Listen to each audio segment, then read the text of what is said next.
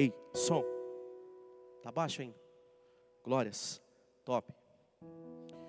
Irmãos, peço que os irmãos tenham um pouco de paciência comigo hoje, que eu estou sem voz.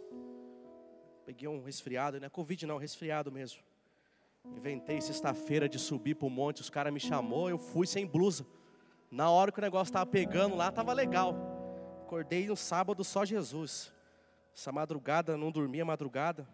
Aí para ajudar, dor de dente, resfriado, estou todo lascado, irmão. Meu Deus.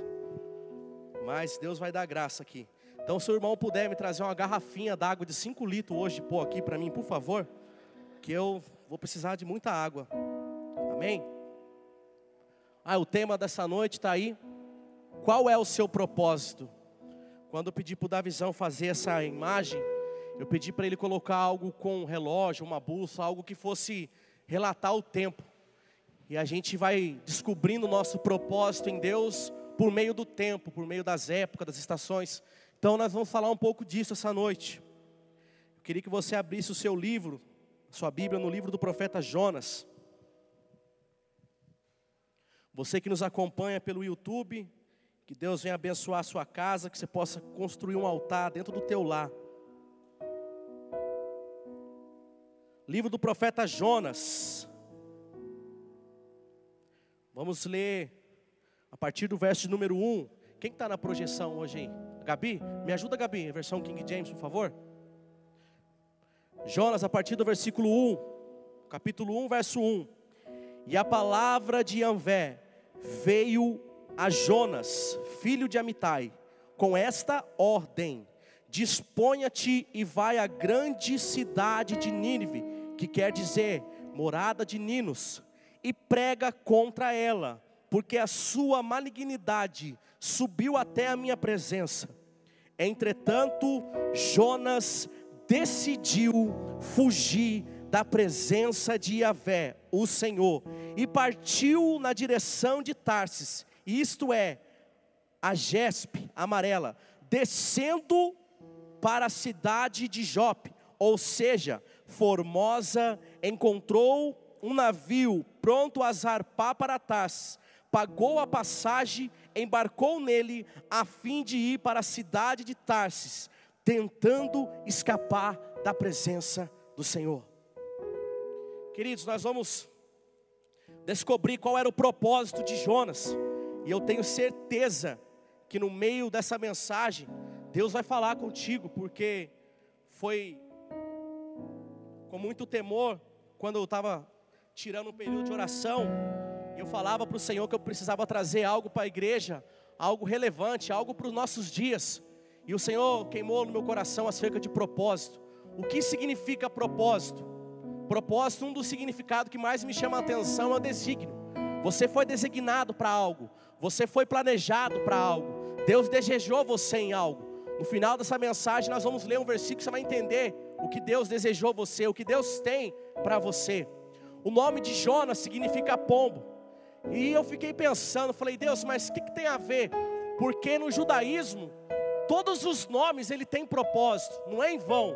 E eu falei, Deus, mas por que, que o nome de Jonas significa pombo? Aí eu lembrei que em Mateus 3, quando Jesus está sendo batizado e o céu se abre, o que desce sobre a vida dele em forma compora de pombo é o que? O Espírito Santo. E o Espírito Santo é aquele que vem trazer a paz entre Deus e os homens. Então o que Deus está querendo trazer para aquela cidade de Nínive, enviando Jonas para aquele lugar, era estabelecer a paz entre eles e Deus. Então nessa noite, Deus vai estabelecer algo no nosso meio e na sua vida, e você será um Jonas na vida de alguém, na casa de alguém, no emprego de alguém. Você vai estabelecer a paz do Senhor, a paz de Filipenses 1:7 que excede todo entendimento. Você vai estabelecer isso na vida da pessoa. Amém? Tem um texto que eu vinha para cá e eu preciso muito que você leia com atenção. Coloca para mim Hebreus 4, 2. Vou abrir um parênteses e vou fechar.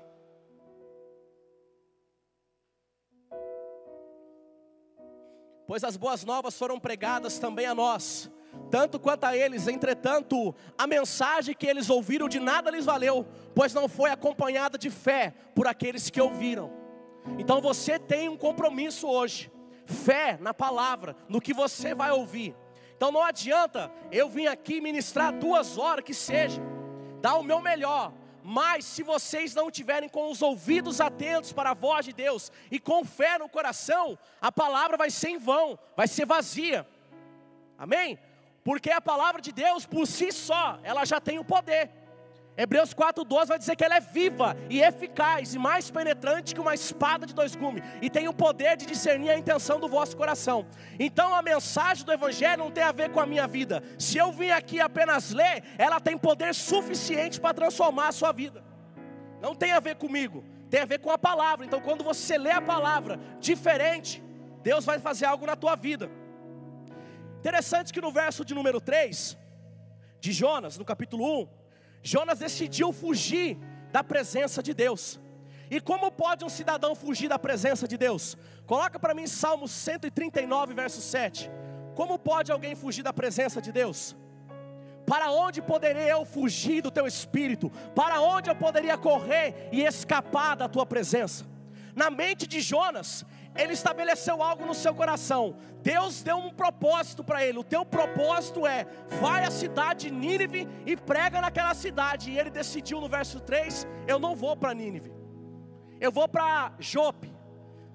E o nome da cidade Jope significa cidade lindíssima, cidade bela. E ele decide pegar o navio em Tarsis, que era um ponto era um ponto de embarcação famoso, porque lá em Tarsis tinha os melhores navios, as melhores embarcação. Esse camarada está dizendo: Eu não vou para o propósito de Deus nada, eu vou para um lugar bonito, eu vou entrar num lugar melhor e vou para lá. E ele quis fugir da presença de Deus com algo que encheu os olhos dele.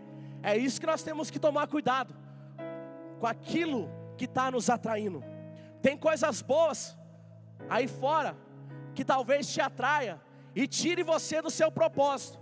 O propósito de Jonas era pregar em Nínive, mas ele lembrou de Jó, que era uma cidade lindíssima. Em Nínive o povo estava fundado na idolatria, o povo estava fundado no pecado. E ele fala assim: Eu vou fazer o que lá? Não vou. E ele decide fugir da presença de Deus.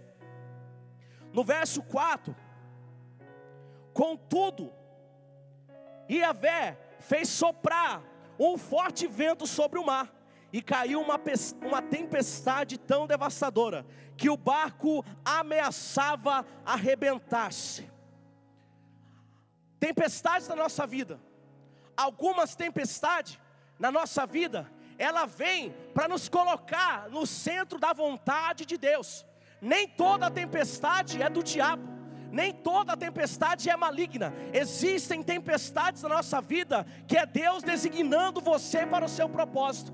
Assim como a tempestade apareceu no barco de Jonas, sinalizando para ele que aquela não era a vontade de Deus. Então existe algumas tempestades que estão sinalizando algo para você. Você vai ter que ter o discernimento, porque o vento é o vento do Espírito, é o vento de Atos 2. É o mesmo vento. Coloca para mim Gênesis 8, o verso 1 e o 3 só. É esse mesmo vento aqui, ó. E Deus lembrou-se então de Noé e de todos os animais selvagens, de todos os rebanhos domésticos e de todas as criaturas que estavam com ele na grande embarcação. E enviou um forte vento sobre a terra, e as águas começaram a baixar. Verso 3: As águas pouco a pouco se retiraram da terra, ao fim de 150 dias. A tempestade na nossa vida, ela vai se abaixando de pouco a pouco, mas Deus se lembrou de você nessa noite. Deus lembrou de você que Ele prometeu algo para você lá atrás, que Ele designou você lá atrás, que Ele já te enviou lá atrás, e Ele me trouxe aqui hoje para falar para você: não vai para Jope, não, vai para Nínive. Eu tenho algo para você lá em Nínive, ainda que os seus olhos não gostem do que estão vendo, mas eu tenho algo para você lá em Nínive. Aleluia.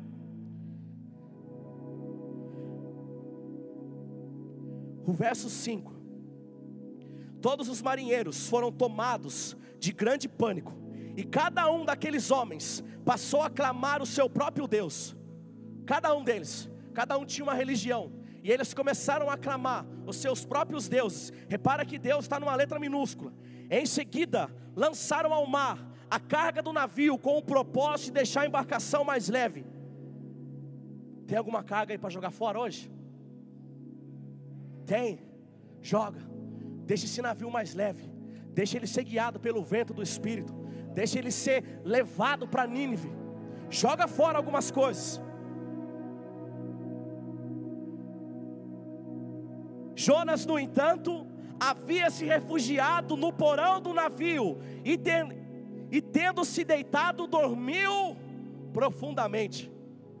Tanta gente dormindo no propósito, tanta gente dormindo no meio da vontade de Deus. A tempestade lá fora, e o cidadão que era o pivô da tempestade estava lá embaixo, no porão do navio, dormindo tranquilamente. Mas de repente entrou uma voz dentro daquele lugar, a voz de Efésios 5,14: Desperta, tu que dormes. O dormir na Bíblia representa a morte. Nesse caso de Jonas, era uma morte espiritual. Coloca para mim João 11, 11, para você ver o que Jesus fala a respeito da morte. Tendo dito essas palavras, prosseguiu explicando: Nosso amigo Lázaro dorme, mas eu vou até lá para despertá-lo. Jesus está vindo aí para despertar você. Jesus está entrando dentro da tua embarcação, lá no teu lugar onde você se esconde da presença dele, e ele está dizendo para você: Ei, desperta que eu tenho algo na tua vida ainda. Desperta que não acabou. Ouve a minha voz. Seja guiado pelo vento do Espírito e vá para Nínive.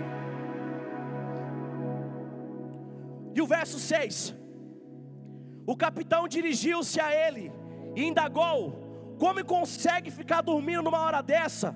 Levanta-te agora mesmo e comece a clamar o teu Deus. Talvez assim ele se lembre de nós, para que venhamos todos a perecer. Levanta nessa noite e comece a clamar o teu Deus, e Ele vai lembrar daquilo que Ele te prometeu, e Ele vai dar ordem a anjos a teu favor, e vai te colocar novamente no centro da vontade dEle. Esse capitão, deixa para mim aí o verso 6. Esse capitão aí, eu vou colocar ele como Jesus Cristo. Vamos ler como se fosse Jesus? E Jesus dirigiu-se a ele e indagou: Como consegue ficar dormindo numa hora dessa? Como? O nosso mundo em crise, Jesus voltando e pessoas dormindo numa hora dessa. Está sendo pregado nesse altar, só você não está percebendo. Nós estamos em guerra. E nenhum soldado, se você ler 2 Timóteo no capítulo 2, vai dizer que o soldado, quando ele sai para a guerra, ele tem uma função: agradar e obedecer aquele que o recrutou, conforme os mandamentos. Você tem uma função como um soldado de Cristo: agradar aquele que te recrutou. E ele fala assim: nenhum soldado em guerra se distrai com as coisas civis, nenhum soldado em guerra se distrai com o que está acontecendo lá fora. Você vê que o sono, o dormir, em Lucas, coloca para mim, Lucas 22, 42. Momento de aflição de Cristo. Lucas 22, 42. Se puder aumentar um pouco do teclado do Samuco aqui para mim, por gentileza. Pai, se queres afasta de mim esse cálice, entretanto, não seja feita a minha vontade, mas a que tu desejas. Nessa hora, nessa hora que Jesus fez essa oração, sabe o que os discípulos estavam fazendo? Dormindo. Mas essa hora era a hora de Jesus, era o propósito dele, era ele que tinha que ir para Nínive.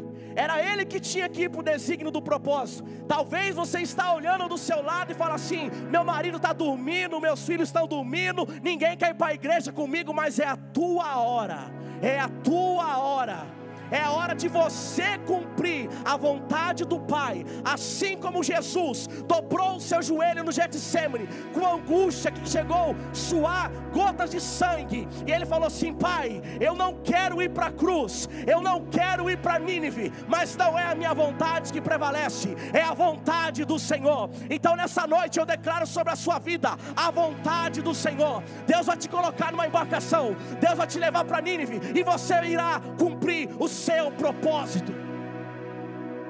Aleluia. Ainda que você não queira, mas você vai. Porque Deus vai enviar uma tempestade Não estou profetizando desgraça, não, me entenda. É a Bíblia que diz que quando Jonas disse não para Deus, Deus sabe como trabalhar com você, Deus sabe aonde toca em você. E é triste quando você fala não para Deus, irmãos. Eu fiquei seis anos falando para Deus: ó, oh, tô fora. Esse negócio de pregar não é comigo, não. Levanta outro. Deus, tá bom, então vou te botar numa tempestade, cara. E Ele me botou nessa tempestade. E eu estou amando, viu? Vou falar a verdade para vocês. Eu estou adorando essa tempestade. Pensa numa tempestade onde eu estou afogado no oceano do Espírito. Pensa numa tempestade onde Deus tem feito grandes coisas no meu ministério, na minha chamada. Às vezes você quer ver Deus na sua vida te respondendo com bens materiais, mas Deus quer entrar na sua vida te respondendo com dom, com chamado, com ministério, e você está preocupado com as coisas lá fora. Ei, olha o que Davi fala no Salmo 20, verso 6: Uns confiam em carro, outros em cavalo, mas eu farei menção ao nome do Senhor. Uns confiam no seu emprego, outros confiam no seu bom carro, outros confiam na sua boa casa, mas eu estou preocupado em fazer menção ao nome do Senhor. Aleluia. Verso 8 imediatamente lhe perguntaram: Declara-nos, pois neste momento, por culpa de quem nos sobreveio essa tragédia? Quem és tu? Qual é a tua ocupação? E de onde vem? Qual é a tua terra? E a que povo pertence tu? Nesse momento, eu imagino que na mente de Jonas surgiu um ponto de interrogação: Quem eu sou mesmo? Quem me chamou? O que eu tenho que fazer para onde Deus quer me levar? E o verso 9 responde, põe na tela. E Jonas passou a responder-lhe dizendo: Eu sou hebreu e temo a Yahvé, o Elohim, o Deus dos céus que fez o mar e a terra. No verso 8 ele teve uma crise de identidade, ele não sabia quem ele era. Mas no verso 9, ele se lembrou das promessas, ele se lembrou das profecias. Coloca para mim Timóteo, 1 Timóteo 1, verso 18, capítulo 1, verso 18. Timóteo, meu filho, dirijo essa orientação a ti, levando em consideração os que a profecia anunciaram a teu respeito, com base nelas, luta o bom combate. Lembra hoje o que as profecias anunciaram ao teu respeito e com base nelas, luta o bom combate. Estamos em guerra, estamos de volta para casa. E repara que quando um soldado sai para a guerra, se ele se distrair, meu irmão, ó, espada no bucho, morre. Não vamos se distrair. Verso 12. A câmera está na frente do relógio. Já sou cego. Verso 12. Diante do que Jonas lhes aconselhou: Pegai-me e lançai-me no mar, e ele haverá de se aquietar, pois sei que esta violenta tempestade caiu sobre vós por minha causa. Sabe o que está fazendo essa noite? Pega esse Jonas que está do teu lado, joga ele no mar, joga ele na água, se ele está te atrapalhando, se tem alguma coisa, algum Jonas que está trazendo tempestade na sua vida, joga no mar, joga fora.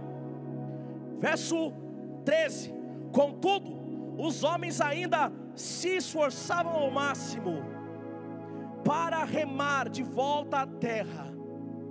Pessoas se esforçando ao máximo para voltar para trás. Enquanto o vento te empurra para frente, você quer voltar para trás. Enquanto Deus quer empurrar você para algo maior, para um nível maior, você quer voltar para trás. Mas eu declaro Isaías 43, 2 para você: quando você passar pelo fogo, você não vai se queimar, e se as águas se submergir, você não vai se afogar, porque Deus está contigo. Não tenta voltar para trás, vai para frente. Vai para frente. Você vê que o navio ele tem a dificuldade de andar para trás? Porque é o vento que sopra a polpa dele, empurrando ele para frente.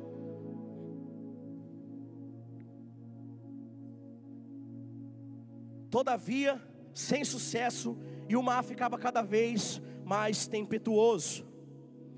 Verso 15. Então agarraram Jonas e lançaram ao mar enfurecido, e logo esse mar se acalmou. Você já identificou o seu Jonas aí? Você jogar ele no mar hoje? Para essa tempestade que está vindo na sua vida, ela cessar, você voltar para o propósito de Deus, você voltar a fazer o que Deus designou você. Essa é o ponto crucial da mensagem. Você entender quem você é em Deus e para que Deus te chamou. Deus escolheu você, como diz Efésios 1:4, antes ele te elegeu nele, antes da fundação do mundo, antes de tudo existir, Deus já tinha eleito você no coração dele. Se você ler Gênesis 1, no capítulo 1, Deus cria o homem, mas no 2 que ele forma, porque você foi eleito primeiro nele, antes da fundação do mundo. Então, quando Deus designou você, ele fala para Davi, no Salmo 39, verso 16, coloca aí.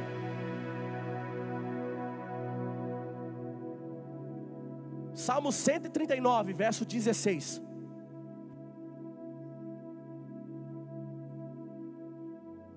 Teus olhos viam o meu embrião, e em teu livro foram registrados todos os meus dias prefixados, antes mesmo que só um deles existisse.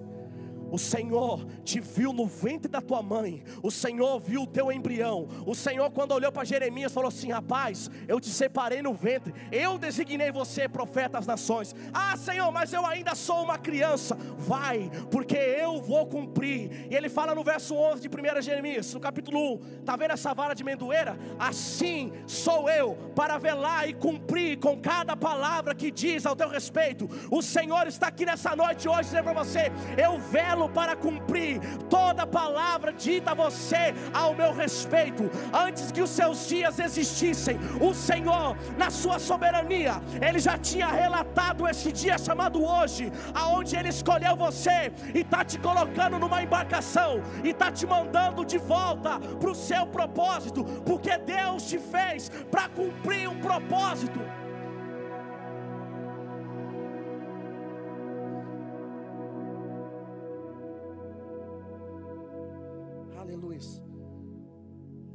Verso 17: Entre mentes, o Senhor fez com que um grande peixe engolisse Jonas, e ele ficou dentro desse peixe durante três dias. Minha vontade é que um peixe grandão entre daqui para dentro hoje, assim, ó, engolindo todo mundo, amassando a gente. Eu me coloco dentro desse peixe. Sabe por quê? Que vocês vão entender por que nós temos que entrar dentro do peixe. Esse peixe se nós formos trazer a tipificação de Cristo, esse peixe para Jesus foi a cruz. Coloca para mim Mateus 12, verso 38. Mateus 12, verso 38. Então algum dos mestres da lei e fariseu lhe pediram: Mestre, queremos ver de tua parte algum milagre. Vai. Ao que Jesus respondeu: Uma geração perversa e adúltera me pede um sinal miraculoso. Todavia, nenhum sinal lhe será dado, exceto o sinal miraculoso do profeta Jonas. Próximo. Portanto, assim como Jonas esteve três dias e três noites no ventre de um grande peixe, assim o filho do homem ficará três dias e três noites no coração da terra. Mas no terceiro dia, o apóstolo Paulo vem em 1 Coríntios 15, 55: Ó oh morte, cadê a tua vitória? Ah, cadê? E ele ficou dentro desse peixe durante três dias e três noites. Agora, quando Jonas foi massacrado pelo propósito, esse peixe, eu vou tipificar ele como um processo de Deus na nossa vida. E o processo de Deus na nossa vida, ele dói. O processo de Deus na nossa vida, ele é doloroso. O apóstolo Paulo, quando ele foi ungido apóstolo por intermédio de Cristo, sabe para onde que ele teve que ir? Ele teve que se esconder durante 14 anos, para depois ele poder voltar para Jerusalém e cumprir o seu propósito. Isso eu chamo de processo. Então, o processo de Deus na nossa vida, às vezes ele é um ano, um mês, dois meses, dez anos. O processo de Jesus na terra durou 30 anos, sabe por quê? Porque dentro do judaísmo só poderia ser considerado mestre para ensinar aquele que tinha mais de 30 anos. E quando Jesus completa 30 anos, olha ele indo para o Jordão, olha ele caminhando para o propósito dele. Chegou a minha hora agora. Aí João Batista fala assim: Eu que careço ser batizado por ti, e tu vem a mim. Jesus fala assim: Convém para que se cumpra toda a justiça. Convém que você caminhe para o seu propósito, para que cumpra toda a justiça de Deus na sua vida.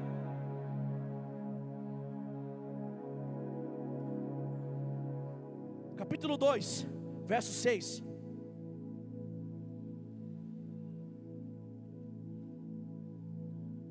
Antes de eu ler esse versículo, eu quero que você entenda uma coisa. É possível alguém respirar dentro de um peixe durante três dias?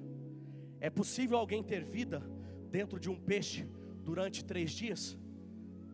Não é possível, não tem como. Olha o verso 6: Afundei até chegar aos fundamentos dos montes, a terra embaixo, cujas trancas me aprisionaram para sempre. Onde será que ele estava falando desse lugar?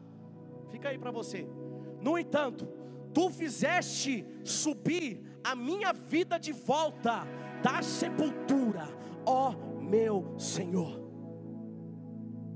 Quando a morte tentou tragar Jesus, o Deus Pai fala assim: morte, pode me devolver ele, porque nele não há pecado, nele não há nada. Pode devolver ele de volta para o processo, para o propósito dele. Sabe o que significa a ressurreição? Na minha opinião, a ressurreição de Cristo era o cumprimento do propósito, é porque ele já tinha cumprido o seu propósito na terra, e após ele cumprir o seu propósito, no terceiro dia ele foi ressuscitado.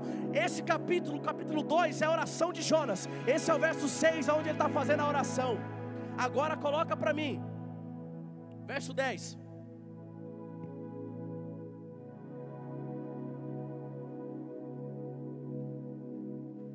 Aleluia. O peixe é o que? Processo. E Deus está dando ordem para processo na sua vida hoje. Vomita ele, vomita ele na praia, vomita ele de volta para o propósito dele, leva ele para onde eu coloquei.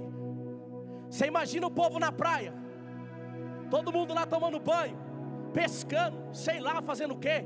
De repente, um grande peixe vindo em direção à praia e Jonas saindo de dentro desse peixe. Imagina que loucura! É loucura mesmo. É loucura quando Maria entra dentro do sepulcro e fala: Cadê o meu Senhor? Quem tirou ele daqui? É loucura, ninguém entende. Mas Jesus estava atrás dela, falou assim: Por que tu estás procurando entre os mortos aquele que vivo está? E ela fala assim: Ai meu Senhor, tu não sabe onde colocaram ele, porque ela confundiu ele com o jardineiro. Então, meu irmão, tem gente confundindo você com qualquer coisa, mas Deus sabe quem você é, Deus sabe quem você é. Isso aqui fica para um prechinho para movido pela eternidade, o corpo de Jesus, vai. Eu vou deixar o pastor pregar semana que vem.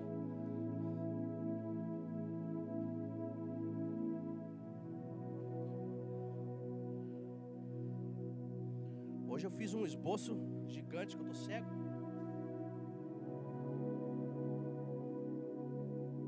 A conclusão de tudo isso aí, de Deus dar ordem ao peixe e ele vomitar Jesus, Jonas na praia.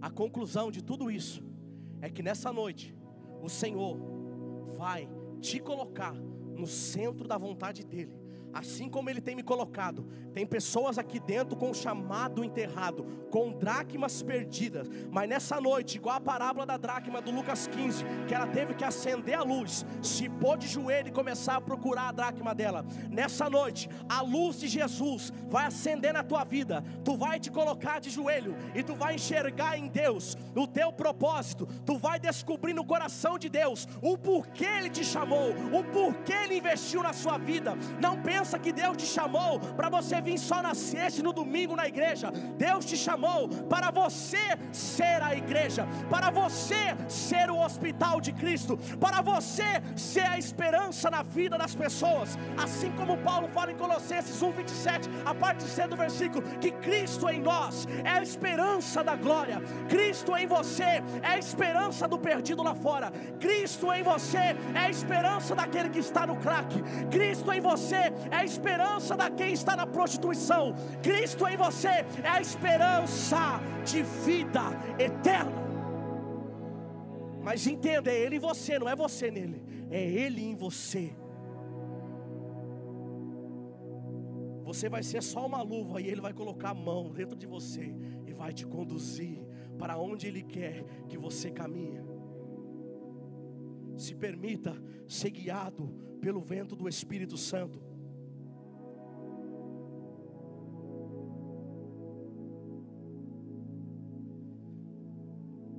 Lembra que eu falei que o nome de Jonas significava pombo, estabelecendo a paz entre os homens e Deus?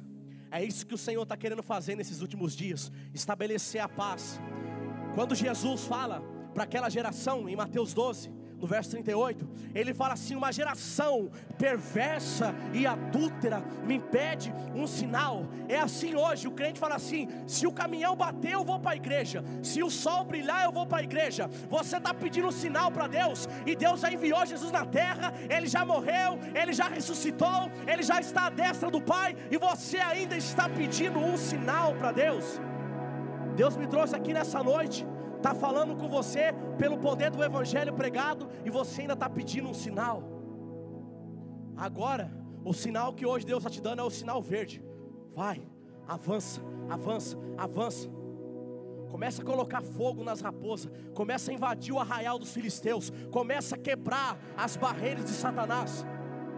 Teve um homem chamado Sansão, que ele foi designado para cumprir um propósito: destruir os filisteus. Se você ler a história dele em Juízes, no capítulo 13, você vai ficar até meio complexo, porque é a história do cara. Deus chama ele, Deus envia um anjo, e era o próprio Cristo na sua teofania, porque Manoá pergunta o nome do anjo, e ele fala assim: O meu nome é maravilhoso. E em Isaías 9 ele fala: Meu nome é maravilhoso, conselheiro, Deus forte e Pai da eternidade e príncipe da paz. O próprio Jesus, em sua teofania, desce, fala para Manoá sua mulher estéreo, tá bom, você não consegue gerar nada, você não consegue pregar, você não consegue cantar, você não consegue servir a Deus, você acha que você não consegue gerar nada, mas hoje você vai gerar algo para mim, diz o Senhor. Hoje você vai gerar algo para mim, diz o Senhor. Hoje Deus vai gerar algo dentro de você, e isso vai refletir para as nações, isso vai refletir para a eternidade. Aí Deus chama Sansão. O propósito dele era destruir os filisteus.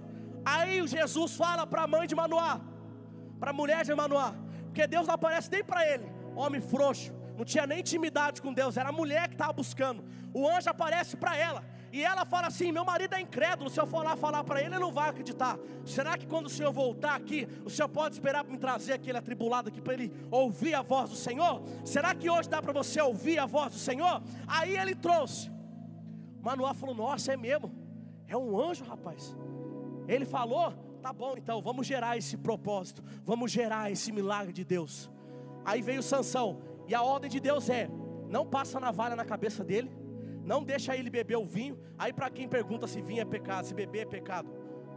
Quando você está num propósito santo com Deus, é pecado. Se você quiser viver uma vida de qualquer jeito, viva de qualquer jeito. Não deixa ele beber vinho e nem chegar perto de nenhum cadáver. Aí vem Sansão crescendo. E ele se interessa logo por quem? Ele se apaixona por uma mulher dos filisteus. E os pais dele de cultura judaica, quem estuda cultura judaica sabe que eles não podem casar com outro povo, há só entre eles. Os pais dele falam assim: Mas você não pode casar com aquele povo. Eu vou arrumar uma menina da igreja para você. Eu vou arrumar uma mulher decente para você. Aí eles tinham esquecido que o propósito de Deus era destruir os filisteus. E como Sansão ia destruir os filisteus se ele não tivesse lá dentro, se ele não conhecesse os filisteus? Deus permite Sansão se apaixonar por uma mulher de outro povo. Deus permite Sansão se envolver com a vida alheia, ao ponto dele matar um leão, ao ponto dele tocar num cadáver, a qual a ordem do Nazireu não era, não podia tocar no cadáver. Ele toca, ainda pega um favinho de mel, come e ainda leva para os pais dele. Eu falei, Deus, que história sem pé e sem cabeça. Aí Deus falou assim: Eu estou cumprindo o meu propósito ainda que ele esteja se acabando, ainda que ele esteja se destruindo, eu estou cumprindo o meu propósito. Às vezes você olha algumas pessoas que infelizmente a vida delas é só destruição, mas talvez até elas estejam ainda cumprindo o propósito de Deus. E Sansão, conhecido pela força, por causa dos seus cabelos, mas não era o Sansão em si. A Bíblia diz que quando o Espírito do Senhor vinha sobre Sansão, ele fazia sinais e prodígios. Então você só faz algo para Deus quando o Espírito do Senhor vem sobre você. Busca o dom do Espírito, busca Ele, a chamada. Aí, ele conta o segredo para Dalila, a gente já conhece, os caras cortou o cabelo dele. No último capítulo, capítulo 16 de Juízes, Sansão está lá, ridicularizado, fizeram ele de palhaço, está lá nas colunas do templo, cego, mas a palavra do Senhor disse que os cabelos de Sansão começaram a crescer de novo enquanto ele estava cego, o seu corpo todo sorrado, o propósito de Deus ainda estava de pé na vida dele, o propósito de Deus ainda estava gerando. Ele faz uma oração: Senhor, lembra-te do teu servo, lembra da tua promessa e cumpre hoje as promessas. E ele pega nas pilastras do templo e derruba e mata todos os filisteus.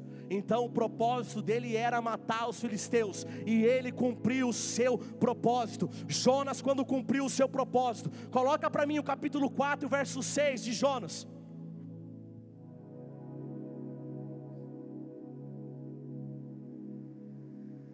Vou profetizar na tua vida, recebe aí. E o Senhor Deus fez crescer uma espécie de mamoneira sobre Jonas, a fim de oferecer mais sombra e conforto à sua cabeça, livrando do calor excessivo. E Jonas ficou bastante alegre por causa da planta. Hoje o Senhor está estabelecendo algo na tua vida que vai gerar proteção. Hoje Deus está estabelecendo algo na sua vida que vai trazer conforto para o seu propósito, trazer conforto para você cumprir o id de Jesus de Mateus 28. Ide, ide, pregai o evangelho a toda criatura, os batizando em nome do Pai, do Filho e do Espírito Santo.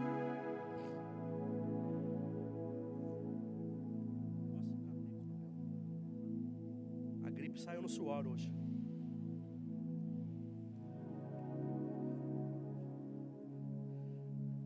Vocês entenderam?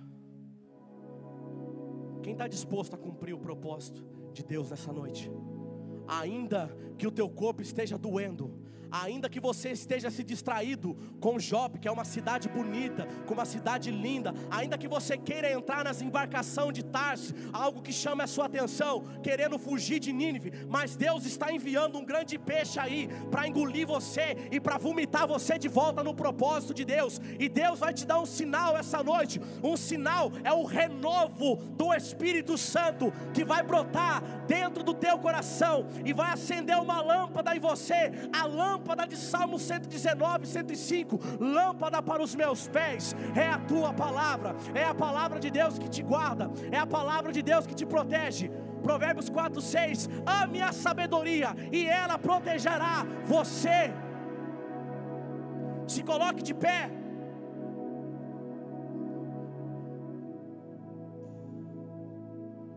Quero chamar os músicos em cima.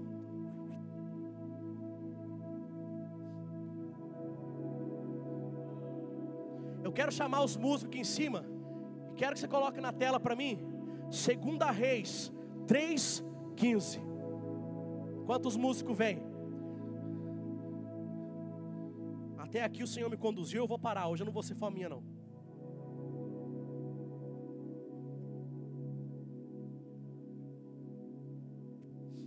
No entanto, trazei-me agora um tocador de harpa.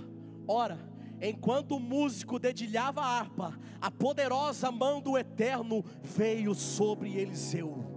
Hoje, enquanto esses músicos vão começar a dedilhar esses instrumentos, dedilhar essas harpas, a mão do Eterno vai vir sobre este lugar, e a mão do Eterno vai começar a designar você para o teu propósito, vai começar a designar você para cumprir o teu ministério, para cumprir o que Deus estabeleceu. Vocês, músicos, não estão aqui para cumprir tabela, não, vocês estão aqui para trazer a mão do Eterno sobre este lugar. Começa a dedilhar essa harpa aí, começa a adorar o Senhor aí, que a mão do Eterno vai vir por sobre esse lugar. O Salmo 144, Davi fala assim: Bendito é o Deus que adestra a minha mão para a peleja e os meus dedos para a batalha. Ele estava dizendo assim: quando eu vou para a peleja, eu vou com espada na mão, mas quando eu vou guerrear no mundo espiritual, eu venho com meu dedo na apa, eu venho adorando. É na adoração que você vence, é na adoração que Deus estabelece algo na sua vida. Segunda crônica, segunda ou primeira crônica, capítulo 20. Josafá está desesperado, porque está vindo um povo contra ele. E ele resolve consultar o Senhor. E ele proclamou um jejum. Entenda que jejum não é barganha. Jejum é para você se revestir para a batalha. Jejum é para você matar a tua carne e se santificar para vencer a batalha. Porque o apóstolo Paulo fala em Efésios 6:10 que a nossa luta, ela não é contra a carne e nem contra o sangue, mas é contra os principados e potestade. A tua luta hoje é contra o maligno que está tentando parar você, que está colocando colocar desistência na sua mente. Mas hoje vai cair por terra, porque quando Josafá mandou os músicos irem adorando na frente daquele pelotão, o Senhor fala para Jaziel: parar e ficar em pé e ver de hoje o grande livramento que vos dou.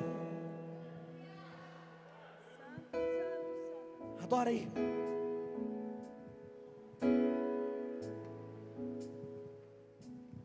Amanhecer,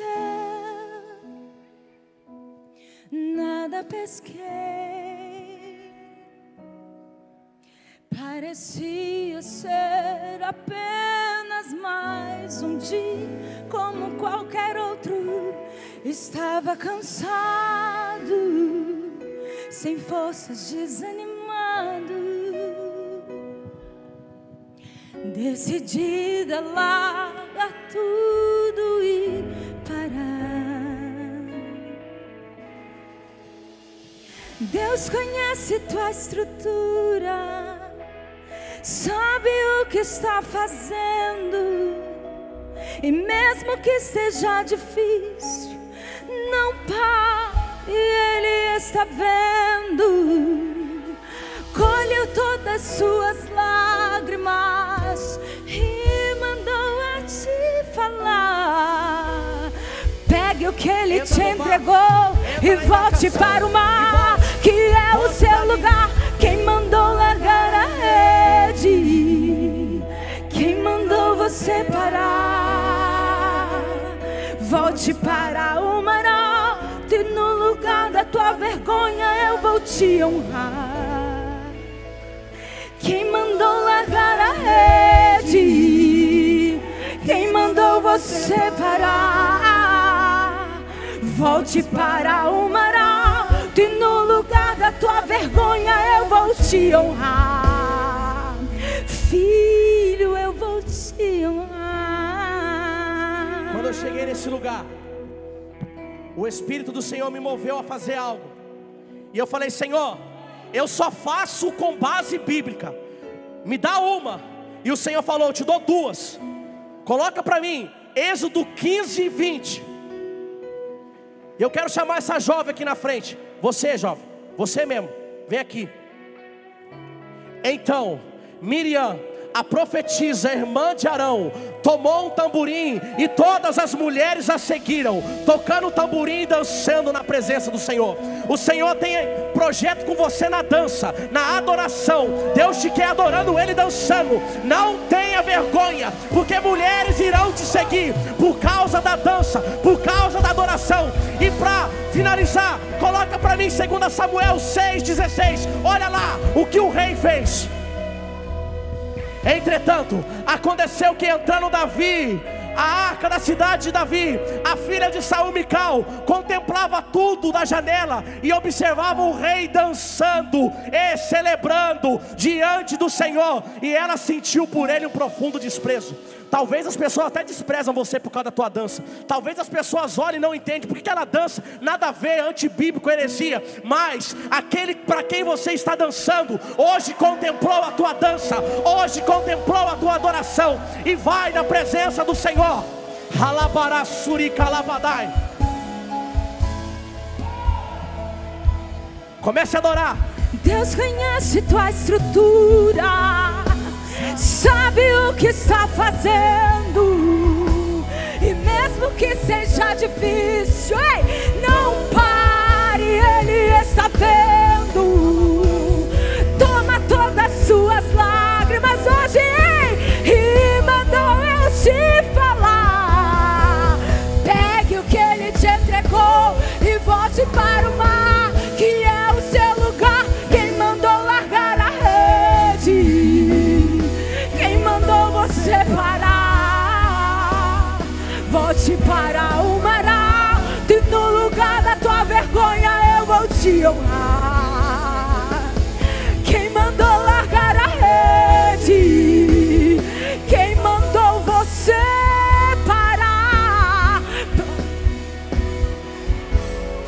Levanta a tua mão.